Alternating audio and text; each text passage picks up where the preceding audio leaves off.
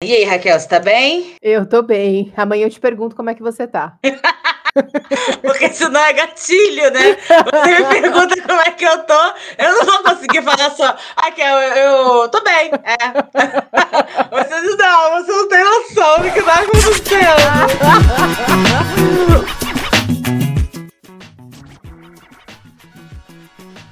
Olá, seguidores, ouvintes e afins, seja bem-vindo a mais um Pode Me Explicar. Mais uma vez a gente começa o episódio do nada, como, como quem compra um pão, porque é assim que funciona, é assim que a conversa na vida acontece. Você não começa a conversa na vida chegando pra pessoa e falando assim: Olá, meu nome é Fulano. Eu falo, não, você começa a conversar, você fala, e aí, me, me vê um pão. Então a gente começou assim dessa maneira. E, inclusive, começou já falando de gatilho, porque hoje eu trouxe uma pessoa do meu universo mais que íntimo. Eu trouxe aqui ninguém mais, ninguém menos do que a minha própria psicóloga, a minha terapeuta que me acompanha, acho que há quase dois anos, a fabulosa, a incrível Raquel Guimarães. Oi, Babu. Oi, pessoal que tá ouvindo. E hoje eu trouxe a Raquel aqui pra gente falar um pouco pra vocês do meu processo mentira. eu trouxe aqui as anotações, vamos discorrer semana a semana. Que eu melhorei, né? Então eu quero falar, gente, eu melhorei. Tá aqui minha psicóloga pra falar que eu melhorei. tá aqui o laudo, né? Não, eu acho que hoje eu, eu trouxe você pra explicar muitas coisas pra gente. Mas eu acho que o, o ponto inicial é: Raquel, pode me explicar insatisfação corporal?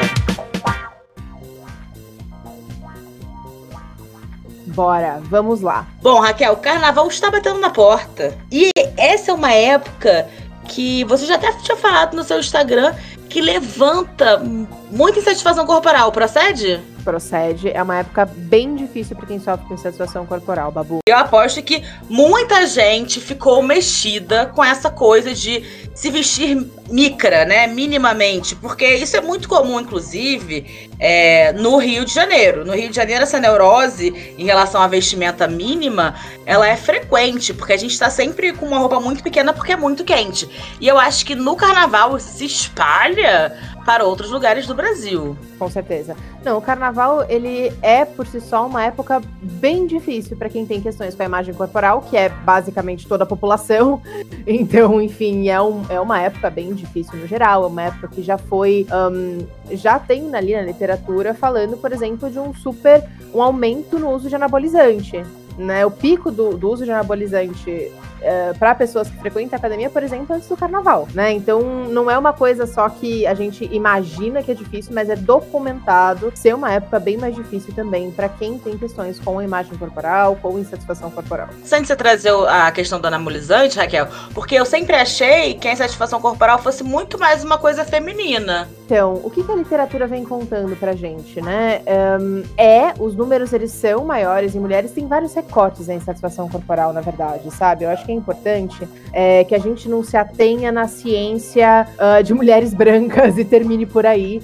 Um, a insatisfação corporal ela tem um recorte de gênero, ela tem um recorte um, de raça, ela tem um recorte de identificação de gênero, de orientação sexual. Então, cada grupo, né, em pessoas com deficiência também, então cada grupo vai sofrer insatisfação corporal atravessado por todos os significados de corpo um, que, que, enfim, historicamente é dado ali para cada grupo, né? A questão feminina e masculina, o que a gente vê na literatura, e ouve também em consultórios, né, é que as mulheres experimentam as mulheres, né, tô pensando aqui nesse recorte, mulheres hétero, uh, cis, elas experimentam a insatisfação corporal de um jeito diferente que homens héteros e cis. Os homens, eles têm níveis também altos de insatisfação corporal, mas são muito mais ligados ali a uma idealização de um corpo sarado, de um corpo musculoso, com esse lugar e significado social de proteção, de virilidade, de masculinidade, enquanto que a gente vê mais, né, ali nas mulheres, a insatisfação corporal muito ligada ao ideal de magreza, né? Então, corpo mais frágil, enfim, né? Aqui eu já tô me adiantando também, mas mais frágil, ligado a essa ideia estereotipada de feminilidade, né? De ser menor e aparecer mais frágil, né? Então, enfim, a insatisfação corporal ela é um fenômeno que abarca a população quase inteira, mas cada grupo vai sofrer de um jeito diferente. Eu costumo dizer que assim, é, Marília Mendonça, todo mundo vai sofrer, sabe? Essa música é da insatisfação corporal. Inclusive, ela já sofreu dos, de todos os lados possíveis, né?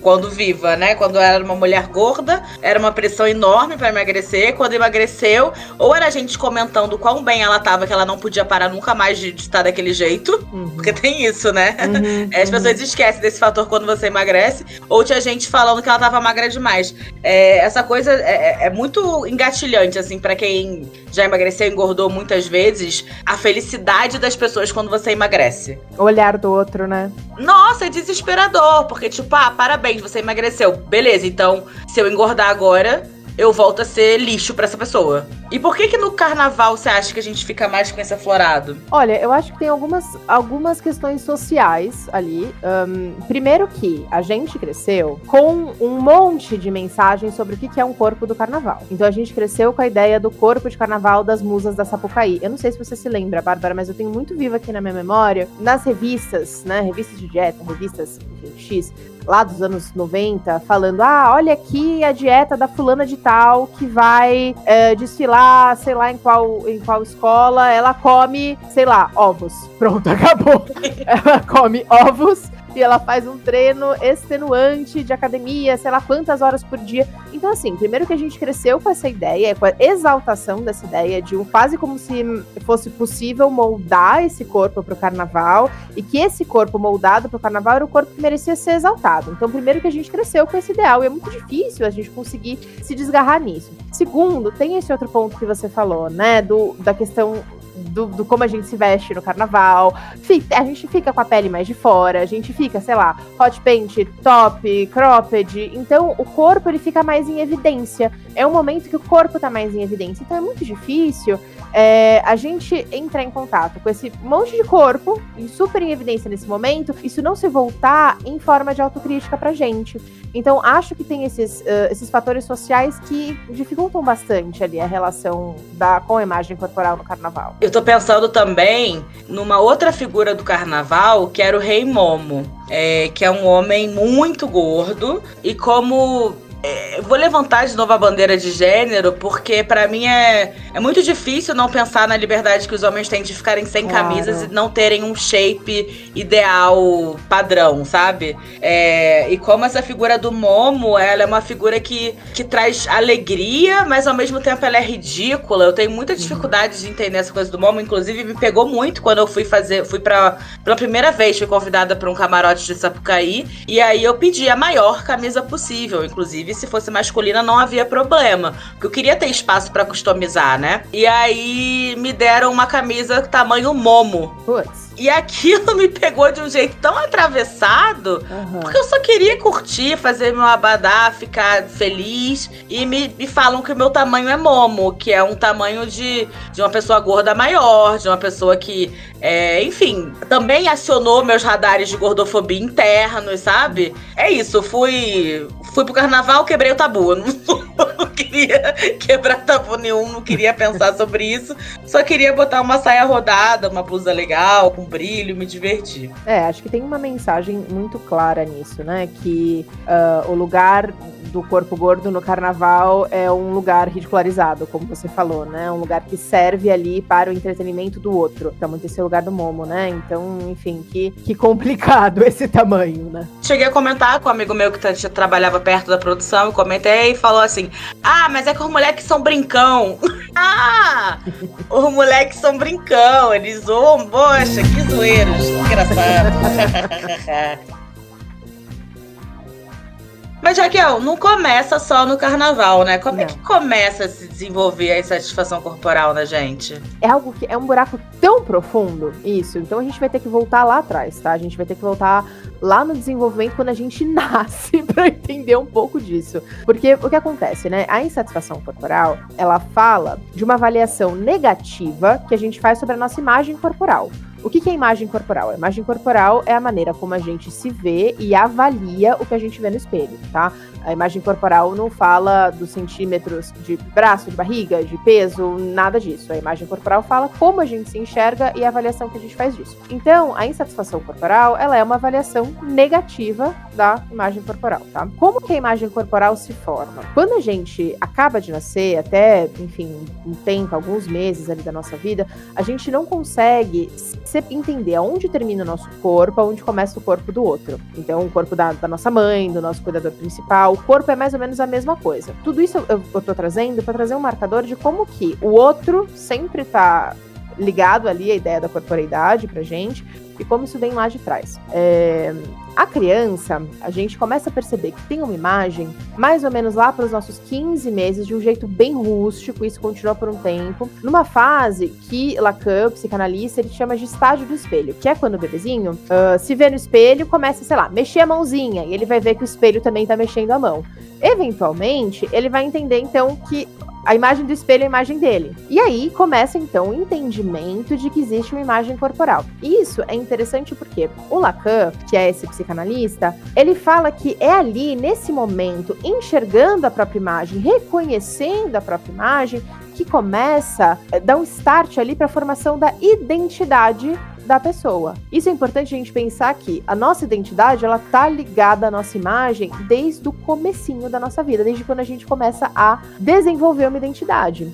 Então, um, isso para pensar que quando a gente não tá bem com a nossa própria imagem, isso vai ter vai afetar diretamente na maneira como a gente se vê no total. Então, esse processo, ele vai se desenvolvendo por um bom tempo, né? Não é que o bebê já se vê, entende tudo, pronto, acabou. Não, vai por um bom tempo desenvolvendo essa percepção de autoimagem. O que a literatura tá contando pra gente é que a partir dos três anos, a gente já começa a perceber nas crianças a internalização dos ideais de beleza e de magreza. Mas já anda e fala com três anos? Já anda, fala e acha que entende que a magreza é beleza. Mas já usa pinico com três anos. Ou ainda tá fazendo cocô nas, nas calças. Gente, peraí, que minha cabeça bugou aqui. A criança, ela, ela não sabe se limpar ainda. E ela já tá preocupada com esse ideal? Ela já percebe que existe esse ideal. Ela já consegue perceber isso. É o ideal de beleza. Eu lembro muito pequena, sendo daminha de casamento, isso é um dos grandes arrependimentos da minha vida de eu chegar pra uma, pra uma tia nossa, que era costureira também, e falar: Tia, seu marido te largou porque você era gorda. Uhum. É, e assim, minha mãe ficou com muita vergonha, mas eu não inventei isso, né? Claro. Eu não inventei esse conceito de quando você é muito gorda, seu marido te larga. Algum lugar eu escutei aquilo, eu aprendi aquilo. Exatamente. Então, nessa idade, a, as crianças elas já começam a perceber como o mundo funciona, elas já começam a perceber quais são os ideais, tanto no lar dela quanto nos ambientes que ela frequenta. Então, elas já começam a internalizar esses ideais de magreza. Quando as crianças têm lá para os seus 5, 6 anos, aí isso já está mais cristalizado. Isso se cristaliza de um jeito que se torna, um, se volta contra elas na forma de autocrítica e comparação entre os amigos. Aí começa o você é gorda, você é feia. Exato. Exato. Ou eu sou mais magra que a fulana, então, portanto, eu, sei lá, sou mais bonita, eu sou. Uhum. Os, os menininhos vão gostar mais de mim, né? Porque tem toda essa ideia também que, que enfim, infelizmente as crianças são submetidas. Então, a insatisfação corporal, ela começa lá atrás. Quando chega uma pessoa no consultório, sei lá, com seus 40 anos, a gente tá falando então de 37 anos vivendo com uma, uma, relação difícil com o próprio corpo. É uma relação que tem muita história, a nossa relação com o corpo. Tem muita história. É a satisfação corporal? Tem muita história. Então perceba, é, nisso, as crianças elas já vão percebendo o, quais. Porque eu acho que essa que é a questão principal, Bárbara. Ela vai percebendo como que a banda toca. Eu, eu gostaria que aqui você me chamasse de Babu. Será que. Ah! é costume, gente. Na sessão é Bárbara, que vai ser Babu, tá bom. Não tem problema. Então, Babu. é, as crianças, elas entendem como a banda toca e vão internalizando isso. Agora, né, a gente tem, a gente entende que tem três fatores que influenciam no desenvolvimento da insatisfação corporal ali para as crianças e acho que pela vida inteira. Primeiro é a família, o segundo são os pares, então os coleguinhas ali da escola, do piano, do, do do esporte. E o terceiro, a mídia, né? Então, enfim, tem várias pesquisas falando, puxa, como que a família pode influenciar na insatisfação corporal? E a gente sabe que influencia muito, um, porque é ali que a gente vai entendendo quais são os ideais. Então. Aquelas conversinhas do tipo, ah, você viu que fulana tá gorda, você viu que fulana tá magra, ah, fulano tá de dieta, fulano tá de dieta, por que que faz dieta, né? Exato, exatamente. E olha, isso que você trouxe é muito importante, porque o que a gente sabe é, mesmo que os pais não façam comentários diretos para a criança uhum. sobre o peso dela, ela e, e, se for, por exemplo, pais que fazem dieta eles mesmos, as crianças vão desenvolver também uma relação complicada ali com o próprio corpo. Tem essa tendência a desenvolver, porque elas percebem que aquilo é importante para o pai e para a mãe, então aquilo é um valor importante, então ela tem que internalizar isso também. Então, é justamente isso, são as conversinhas que vão, enfim, que a gente vai crescendo, ouvindo, em casa, na escola, né? Na escola, principalmente, a gente entende que tem uma influência na infância maior ainda do que a mídia, porque as crianças elas não têm uh, a capacidade cognitiva de olhar e falar: nossa, olha só como essa mensagem midiática tá atrapalhando minha vida.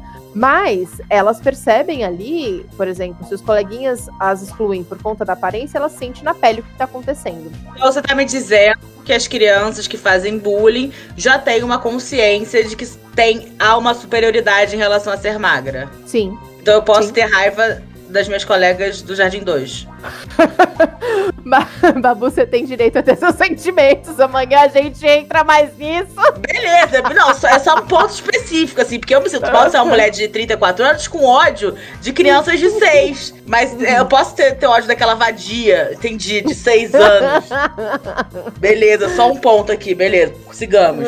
E aí, qual que é o problema disso, né, dessas influências? É porque as crianças, enfim, elas são muito mais suscetíveis a isso. É, novamente, elas não têm uma formação cognitiva que permita a elas receber essas mensagens, avaliar criticamente e entender o que serve ou não para elas. O que, que é não que eu não saiba, assim, que eu super sei o que, que é essa palavra. Imagina. Mas o que, que é cognitiva? Essa formação do cérebro mesmo. Capacidade de. Tipo, Isso, de entender as coisas. De entender, de diferenciar, tá. de, de fazer essa análise crítica mesmo. Então, por exemplo, se é difícil pra gente, né? Com mais de 30 anos na cara, ouvir umas mensagens e conseguir entender, não, isso aqui não serve para mim, isso aqui serve, imagina uma criança.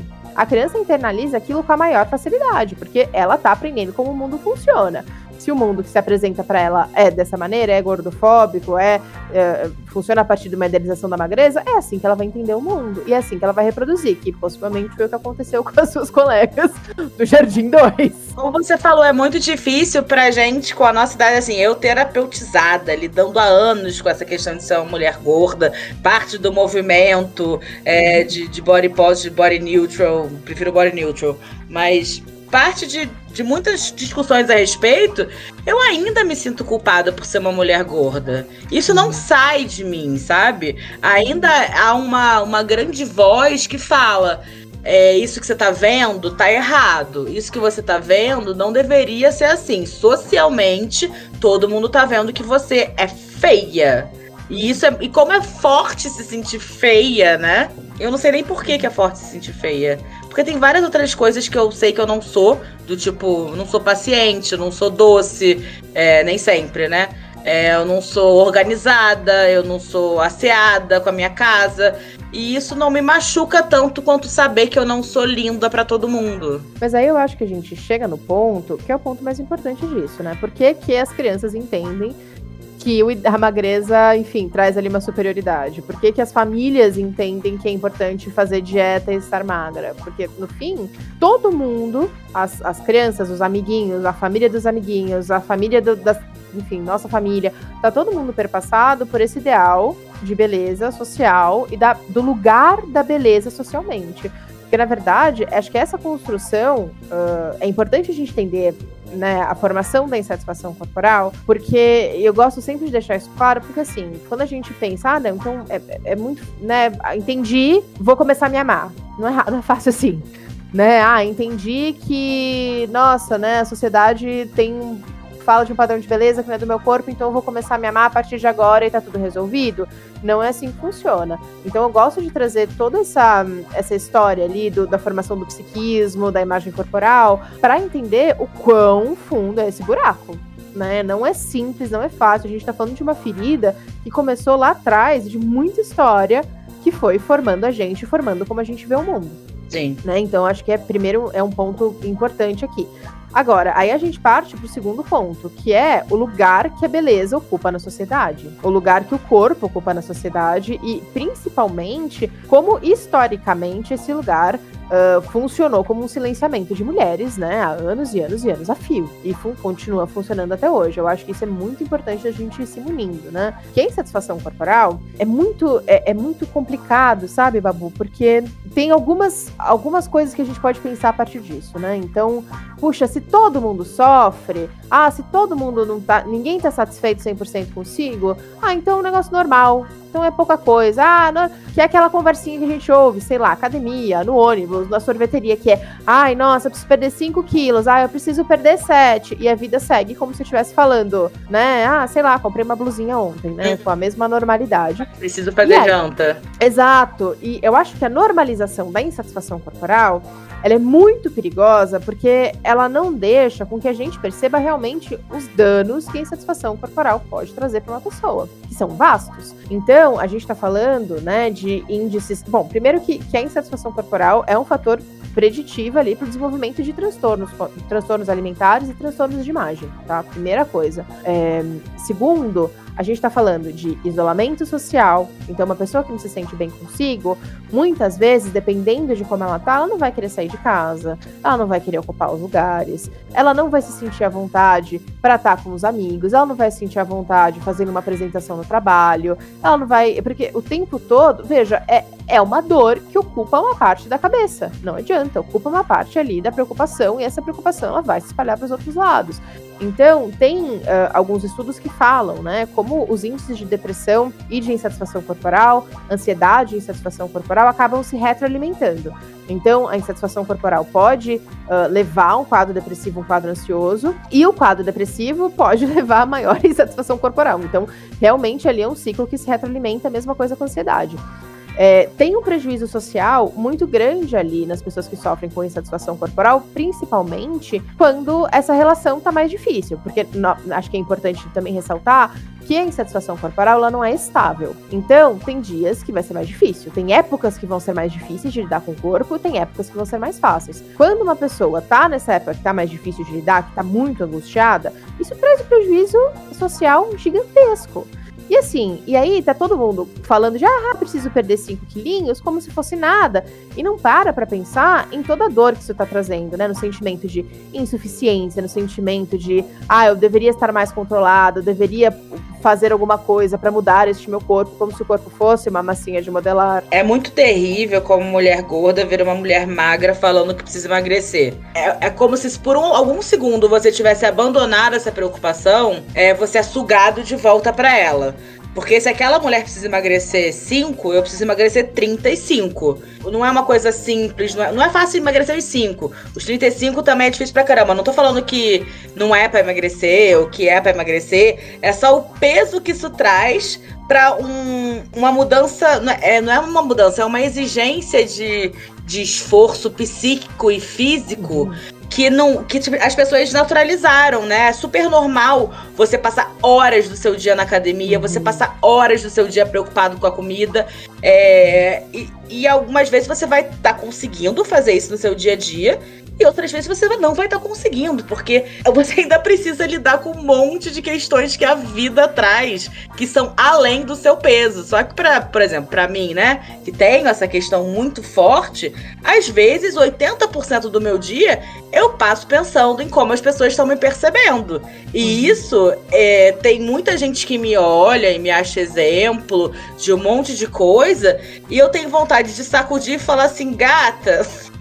Eu sou toda cagada de cabeça. É que eu tento não deixar essas coisas me impedirem de ser um ser social, mas ainda assim, você mais do que ninguém sabe? Quantas vezes eu já me isolei em função de estar tá me sentindo muito feia, é, de estar tá me sentindo muito grande, de estar tá me sentindo. E, e, e aí a gente chega num ponto que não é que eu não consiga ver beleza no corpo gordo de outras mulheres, eu vejo, mas o meu é um problema para mim. Bom, a gente tem a tendência, né, de sempre ser mais gentil com o outro do que com a gente mesmo, né? Então acho que, enfim, isso, isso é um ponto, mas é isso, a insatisfação corporal, ela traz um prejuízo muito grande, e não só para a saúde mental, mas também para a saúde física, né? Porque a gente está falando também de uma população que tem uma tendência a engajar em comportamentos que podem trazer prejuízos para a saúde física, como por exemplo a prática de exercícios extenuantes. É, enfim, fazer exercício sem nenhum tipo de supervisão, mil horas por dia.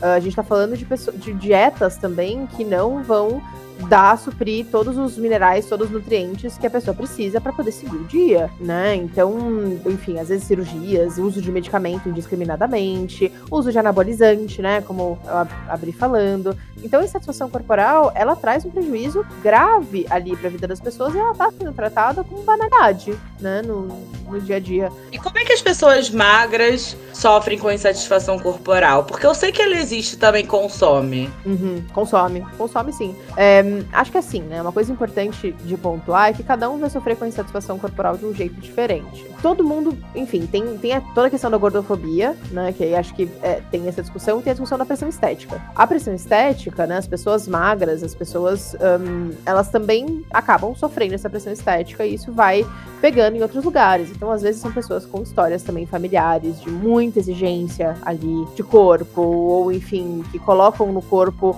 um significado gigantesco. Então, uh, as pessoas. A insatisfação corporal, todo mundo sofre com insatisfação corporal, muita gente sofre, a maioria da população. Só que é isso que eu falei, né? Cada grupo vai ter um, um, um recorte diferente social histórico da maneira como sofre, né? Então, por exemplo, um, quando a gente para para pensar na questão de pessoas trans, né, que tem uma outra relação com a corporeidade, ou então uma pessoa com deficiência um, que teve o corpo marginalizado por tanto tempo também, né, e, e não incluído por tanto tempo na sociedade, uh, as pessoas gordas que aí tem, sofrem toda a gordofobia, cada grupo vai, vai viver a insatisfação corporal de um jeito a partir de uma de um, de um recorte diferente. E é ruim, então é ruim para todo mundo, né? É ruim para todo mundo, tá todo mundo sofrendo real e, e é isso, assim. E, e, e tem é a ver essa coisa das harmonizações, da, dos liftings, é, tem a ver com isso? Olha, eu acho que na verdade é um sintoma muito grande de uma sociedade que coloca a beleza nesse lugar central, né? É, quando a gente para para fazer uma, uma retomada histórica, né, do padrão de beleza, do que significa, qual que era o padrão de beleza antes, lá atrás, qual que é o padrão de beleza agora, a gente entende que o padrão de beleza ele sempre foi e sempre será inacessível. Ele é destinado para uma parcela muito pequena da população. É, então hoje, quando a gente para para pensar no corpo do padrão de beleza, é um corpo que, vamos lá, né? Só quem ganha para ter esse corpo que vai ter esse corpo. Só uma pessoa que tem muito dinheiro e muito tempo que vai conseguir ter o corpo dentro do padrão. E mesmo assim, a gente ouve o sofrimento dessas pessoas falando também de como é difícil se manter nesse lugar, né? Então, hoje, o padrão de beleza ele também tem um lugar, Babu, de um status um, financeiro. Porque o corpo acabou ocupando esse lugar de um bem, quase, né? De algo a ser uh, exibido tal qual uma Ferrari. Uhum. Então, olha só o que eu conquistei. Eu conquistei essa Ferrari e eu conquistei esse corpo. E tá absolutamente tudo no mesmo lugar. Então, um corpo padronizado, um corpo que passa, né? Como você trouxe o lifting, a harmonização facial, a lipolade, a sei lá qual mais cirurgia que tá na moda, que são várias. Preenchimento. Exato, os preenchimentos. É um corpo que foi conquistado financeiramente também. É um corpo que está uh, ocupando o mesmo lugar de uma Ferrari. Então, está ocupando um lugar de um status social, que é justamente o lugar que o padrão de beleza vai ocupando. É inacessível porque é, ele é acessível para uma parcela super pequena da, da população, que é a parcela endinheirada, muito endinheirada, e assim permanece, né? Então, a busca pelo, pelo corpo perfeito também é a busca pelo meio financeiro de ter esse corpo perfeito. Então, a gente também está falando de um recorte capitalista do padrão de beleza, porque a gente sabe que existe uma indústria bilionária que lucra muito a partir das nossas inseguranças. Tem uma indústria bilionária que está fazendo muito dinheiro a partir das nossas inseguranças, e não só a partir das nossas inseguranças, mas criando inseguranças na gente, criando dores na gente, que há tantos anos atrás não existiam, mas hoje existem, porque foram criadas pela indústria para ela mesma poder vender esse serviço. Nossa, sim, eu não achei que eu ia precisar ter cílio. Não, pois é. Do nada, eu acho que o meu cílio não é o suficiente. Uhum. Do nada, eu acho que o formato da minha sobrancelha é estranho, que a minha boca podia ser um pouquinho maior, um pouquinhozinho. Eu sempre gostei da minha boca e do nada eu comecei a achar minha boca pequena. Que curioso. E, é tudo, né? O queixo, o formato, a maçã do rosto, um, a linha da, da, do, né, da, do rosto, é, é, tudo, absolutamente tudo. Cria-se uma insegurança para poder vender um produto que vai quebrar com isso, e é um produto que vai custar caro e que vai estar acessível novamente a uma parte restrita ali da população. O que me encuca muito também, Raquel, é que já que é esse símbolo de status todo, por que, que as pessoas agem como se fosse acessível para todo mundo e você só não quisesse, não tivesse força de vontade suficiente. Mas aí a gente vai ter que falar do capitalismo inteiro, assim, né? E pronto, chegou a comuna. chegou a psicóloga comunista. Mas olha só, percebe, Babu, como tá no mesmo lugar do enriquecimento, o corpo? Pode me explicar? Claro, óbvio.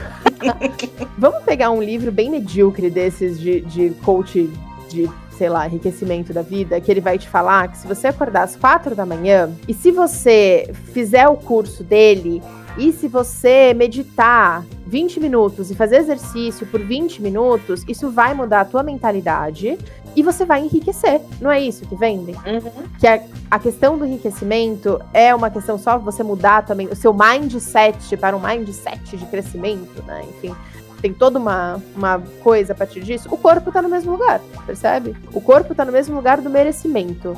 Então, se você quer, ah, é só você acordar às quatro da manhã, né? Fazer seus 20 minutos de meditação, ir pra academia e comer de tal e tal e tal maneira enfim, ser muito infeliz fazendo isso. Mas tá exatamente no mesmo plano que é vendido pra gente essa possibilidade do enriquecimento e que não, a gente sabe que não é bem assim. Vira uma meritocracia corporal, basicamente. Então a gente tem, a gente tem os coaches financeiros que todos têm grana familiar falando isso, que você pode se você se esforçar, e a gente tem gente que geneticamente tem uma facilidade para estar magra falando que é só você ter foco, né? Sim, e gente também tem muito dinheiro e fez várias lipolade e a gente sabe como é que funciona, né? É, várias intervenções cirúrgicas para ficar mais magra, que são. Pô, pô, esse povo não tem medo de cirurgia, não, Raquel? Que coisa! Eu fiquei com medo de operar meu dedo da mão.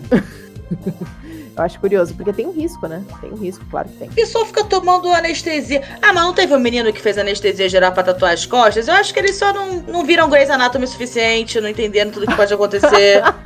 Eu acho que é uma, uma, uma hipótese válida que você levantou. Acho que talvez a gente esteja traumatizada de 19 anos de Grey's Anatomy. Pode ser. Vamos ver um plantão médico, vamos ver um... Qualquer coisa de médico, você não vai querer ficar faz, tomando anestesia geral, não, que às vezes, às vezes você não volta, tá? E aí você fica. Enfim, não vou entrar nessa agora, não. Assiste Grey's Anatomy. É, acho que um, um, ponto, sei lá, importante aqui que eu queria trazer é o quanto. É, é justamente, novamente, o recorte de gênero que você trouxe, né? Então, quando a gente para pra pensar que a insatisfação corporal ela tem esse poder de mexer com o dia a dia de uma pessoa, de trazer esse prejuízo mental, eu quero te fazer o seguinte exercício, né? Vamos pensar num homem que, como você trouxe, né, tem essa liberdade de exibir a sua pança por aí, exibir a sua barriga por aí, que tá ali, não tem uma questão com insatisfação corporal, porque não foi ensinado a ter, não foi ensinado que ele precisa emagrecer para conseguir uma namorada, né? Uh, tá ali numa reunião de uma apresentação importante, trazendo um dado importante. Ele não vai estar tá se preocupando qual que é o look que ele tá usando, ele não vai se preocupar se a barriga dele tá aparecendo de se ele sente, quando ele senta ou quando ele faz tal posição. Uma mulher que sofreu a vida inteira com insatisfação corporal, que foi ensinada a ser hipervigilante com a sua própria aparência, com seu próprio corpo, que entendeu que ela precisava ter um tipo de corpo para poder impressionar as pessoas um tipo de corpo que mostraria o valor dela na sociedade, pensa nessa mesma situação. Uma mulher que sofre com insatisfação corporal vai precisar fazer uma apresentação super importante na frente de todo mundo, vai ocupar uma parte da sua cabeça pensando: será que essa roupa tá mostrando meu seio? Será que esse tipo de. de será que nessa posição a minha barriga tá aparecendo? E aí a gente também fala do como insatisfação corporal é um silenciador, né? Ela, ela funciona amortecendo muito o sucesso e a possibilidade de emancipação e de liberdade das mulheres. Né? Isso a gente vê desde 1840 ou 1860, né, quando foram fundadas as primeiras universidades para mulheres, na mesma época que foi fundadas as universidades, o número de revistas femininas dobrou a circulação e outras que hoje, por exemplo, a Harper's Bazaar, que está até hoje ali, é super né, vendida, foi fundada nessa época. E eram revistas que tinham a temática, né, como ter, uh, como ter o teu lar bonito e como aparecer bonita também nesses ambientes novos. Então, toda vez que a mesma coisa aconteceu um, durante o movimento sufragista, mesma coisa, essa, essa dobra ali de, de vendas das revistas femininas, uh, mesma coisa aconteceu quando as mulheres estavam lutando pelos seus direitos reprodutivos. E hoje em dia, né, é uma coisa que eu percebo, né, desses últimos anos, ainda bem, o debate sobre corpo e sobre padrão de beleza, ele está sendo cada vez mais ampliado nas redes sociais né? Mas também surgiu um monte de influenciadora Exatamente. de corpo, de fitness, de procedimento, de estilo de vida. E não só isso, mas a gente tá vendo o retorno de um padrão de beleza lá dos anos 90, anos 2000, do heroin chic, né? Então a gente tá vendo corpos cada vez mais emagrecidos, né? Corpos que antes eram super padronizados, mas estavam num padrão, por exemplo, se a gente pegar as Kardashians, né? Que, que enfim, eram mais curvilíneas, tinham ali uma bunda grande, elas estão super emagrecidas hoje, né? Então, ao mesmo tempo em que toda vez não é à toa que toda vez que as mulheres caminham em direção à liberdade e emancipação, o padrão de beleza ele se transforma e ele se torna mais rígido. É como se tivesse um, uma galera falando assim: Ei, por que, que você abriu esse livro aqui?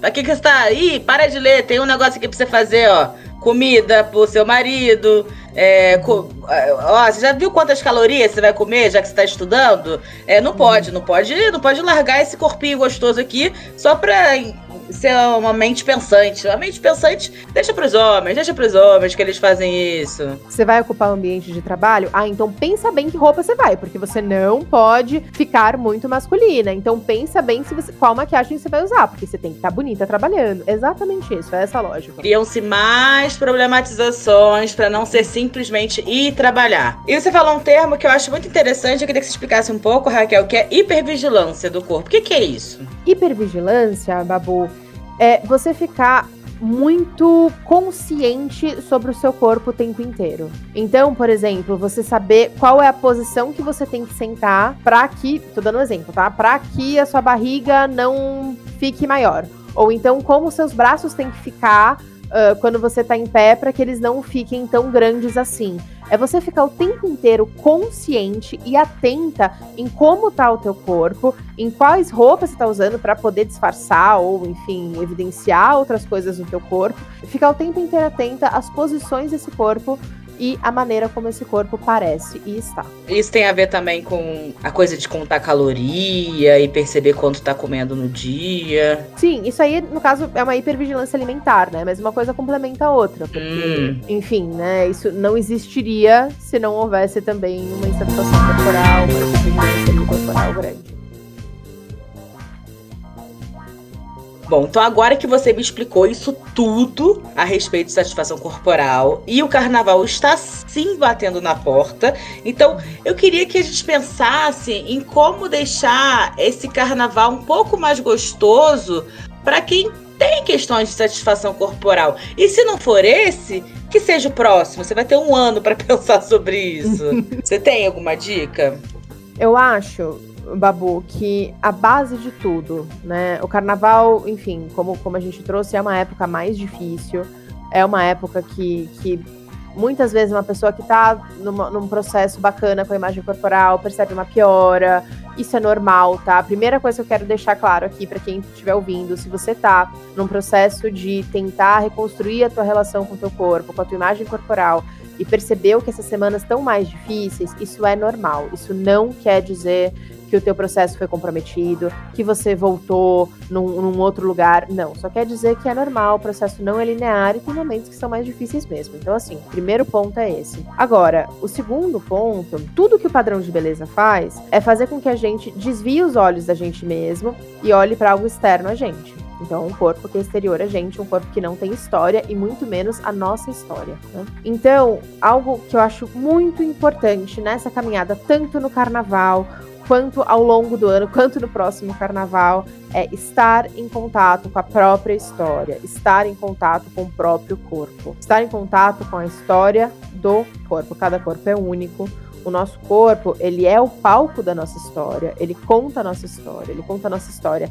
não só das escolhas que a gente fez, né, que aí vem num lugar muito punitivo e falar, ah, porque teu corpo é assim, porque você escolheu assim, assim, assado, não, mas ele conta a história de por onde a gente passou, de qual a nossa genética, qual a nossa família, onde a gente nasceu, um, até, tem estudos até, Babu, que falam de diferentes tendências de corpo para filhos mais velhos, filhos mais novos, filhos únicos. Enfim, tem muito, é uma questão muito complexa.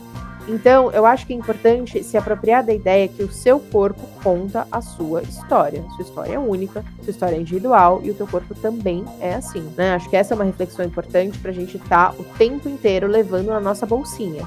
Do tipo, ah, beleza, né? Agora o heroin chic voltou, ok, né? Problema do heroin chic. Isso aí não diz respeito ao teu corpo, não diz respeito à tua história. É, o, enquanto o padrão de beleza faz a gente olhar para fora, para esses outros corpos, o melhor jeito de romper com isso é olhando para dentro, fazendo um movimento justamente inverso a isso. Então, acho que isso é importante. Um terceiro ponto que eu acho que é legal de ir pensando, né? Para quem gosta de carnaval, para quem gosta de, de pular, enfim, a gente passou dois anos muito difíceis. A gente passou dois anos, a gente passou quatro anos, na verdade, muito difíceis, né? Mas enfim, os últimos dois, os últimos dois, a gente passou trancado em casa, a gente não teve carnaval, enfim, o último foi lá em 2020, 2020 né? No fevereiro de 2020. Então, todos os nossos corpos, eles estão trancados, eles estão sem fazer essa festa faz um tempo. Leva o teu corpo para ele festejar, sabe? Foi ele que te fez ficar viva durante esses dois anos de pandemia, foi ele que fez você viver essas experiências, é ele que vai fazer com que você sinta o calor de estar na rua, a cerveja gelada descendo pela tua garganta, o abraço dos seus amigos quando tocar Eva, né? Enfim, é, é o teu corpo que vai fazer você sentir absolutamente tudo isso e o teu corpo merece festejar. Então, eu acho que essa é uma reflexão importante também para levar aí no bolso.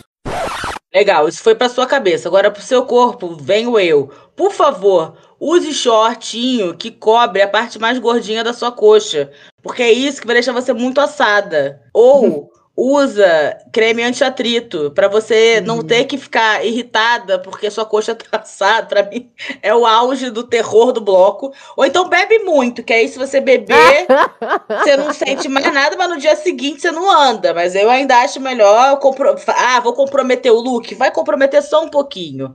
Pensa na fantasia com um shortinho. É, leva o creminho na, poch na, na, pochete, não, na doleira, né? Pega o teu creminho, leva ele na doleira, passa de meia, eu meia levo, hora. Eu levo, mas ainda assim, eu ainda acho que a fantasia prevenida com um shortinho ciclista, ó, fica show, porque fica bem melhor do que você chegar toda andando que nem o cadeirudo em casa. Aí você trocou de fantasia no bloco, não vai ser legal. E Raquel, para finalizar, Pode me explicar se tem algum problema em você querer emagrecer, você querer mudar seu corpo? É errado? Não, de maneira alguma, né? Você tem liberdade para poder viver o teu corpo como você quer. Eu só acho que tem que ser um movimento bem pensado. Por que, que você quer emagrecer? Um, aonde o teu corpo chega? Então tá bom, você quer passar de um corpo sei lá, de 140 quilos para um corpo de 50 quilos, então, pera lá, a gente precisa dar uns passos para trás e entender qual é a tua expectativa sobre o teu corpo, né? Então, primeiro, é importante estar tá com a expectativa alinhada sobre o seu corpo, sobre o que é real, sobre o que é seu. Segundo, enfim, faça isso com um acompanhamento de profissionais que são compassivos, que vão te ouvir, que vão te acolher, que não vão colocar você em dietas malucas, em rotinas de treino absurdas. Então, Uh, escolha bem quem vai estar tá te assistindo, quem vai estar tá ao teu lado nesse momento. E. Espera, que eu esqueci a terceira coisa, que eu falar uma última coisa. E também o mais importante, cuidado para que esse desejo por emagrecimento não acabe ocupando um lugar de eu só vou ser feliz quando eu tiver um corpo assim. Eu só vou ser feliz quando eu tiver magra. Porque aí é um lugar bem perigoso que o emagrecimento pode ocupar, que não vai te trazer essa felicidade, que não vai, enfim, tapar essas feridas. Então, esse é um lugar muito complicado e que a gente tem que estar muito atento. Então, quer emagrecer? Faz uma pesquisa interna, mesmo, com muito carinho, de o emagrecimento tá nesse lugar, eu acho que eu preciso emagrecer, porque senão eu não vou ser feliz. Aí dá um passo para trás, né? Repensa bem.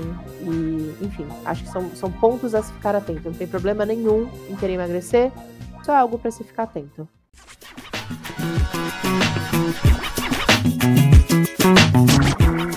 É isso. Raquel, tô super explicada. Eu acho, inclusive, que a gente não precisa mais fazer terapia. É... tô de alta? Tô de alta? Babu, não vem que amanhã a gente vai ter que falar sobre essas meninas do Jardim 2. Merda! Abri mais um portal que eu não queria. Raquel, muito obrigada. Esse papo foi muito legal, foi muito gostoso. Espero que você que escutou a gente tenha gostado também. Raquelzinha, passa suas redes, como se contata com. Como, ai, como as pessoas podem falar com você, quem quiser atendimento, quem quiser, quem quiser seguir você nas redes. Ó, eu só vou falar uma coisa. Só não vale ficar mandando inbox pra Raquel querendo consulta gratuita, mandando textão, achando que ela não vai perceber, tá? Que ela sabe que vocês estão tentando enfiar consulta gratuita. Paguem esta mulher. Assim. Paguem esta não mulher. Não funciona assim, né? É, bom, primeiro eu queria te agradecer, Babu, pelo convite. Foi muito legal ter esse papo. Eu adorei. Espero também que vocês estejam ouvindo, tenham gostado, tenha sido bacana. Vocês podem me encontrar no Instagram, é, no arroba psi.raquelguimarães. E agora também no TikTok, porque eu tô muito moderna. Eu Mentira! Tô eu juro pra você. Tá fazendo docinha? Você ama o seu corpo. É. Imagina! Não, tô fazendo dancinha, mas enfim, tô colocando uns vídeos lá sem dancinha, então, né, se, não, não é o que você vai encontrar, mas também é sobre o mesmo, sobre o mesmo arroba, psi.raquel Guimarães. E é isso. Então tá bom, gente. Muito obrigada. Bom carnaval para vocês. Divirtam-se é, com segurança, com camisinha, é, bebam com consciência, porque eu moro aqui em frente ao metrô. Eu já vi gente vomitada e, se, e vomitando antes de entrar no metrô. Eu pensei que era isso, mas não. Ela vomitou e seguiu em frente para outro bloco. Então, assim, gente, vomitou, assim, eu acho que talvez seja o momento de voltar para casa. Tomar um Guaraná, né? Tchau! Tchau, tchau. E agora, um recadinho final. Eu queria agradecer demais todo mundo que está escutando o podcast, que está compartilhando. Nós estamos, já acredito que já vamos ter chegado a 2 mil reproduções do podcast em duas semanas, eu acho, quase três semanas de podcast. Isso é muito maneiro. Isso é por causa de vocês. Queria agradecer, queria pedir para vocês continuarem fazendo isso, para a gente ter condição de continuar o podcast, ele ficar muito grande, eu ganhar patrocínio, é, vocês me verem comprando um iate, não, mentira. Mas eu gostaria muito de, de viabilizar financeiramente esse projeto para que ele continue sendo, sendo possível para mim, porque dois episódios por semana é bastante coisa, faço com muita alegria, mas eu realmente gostaria de continuar priorizando esse projeto que é tão querido para mim, eu espero que esteja sendo para vocês. Então segue o podcast nas, nas suas redes de streaming, no Instagram. Manda um episódio que você achou legal para alguém, ou então manda um corte de rios, que já ajuda bastante, não custa nenhum real, porque eu quero tirar dinheiro das empresas e não de vocês. Muito obrigada e até a próxima.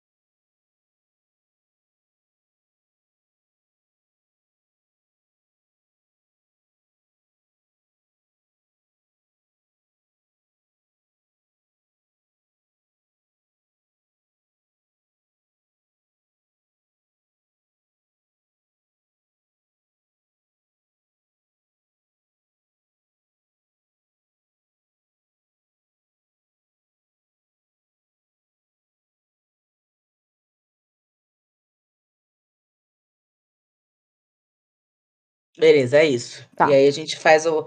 A Ana faz a sua magia. Desculpa, Ana, muito obrigada.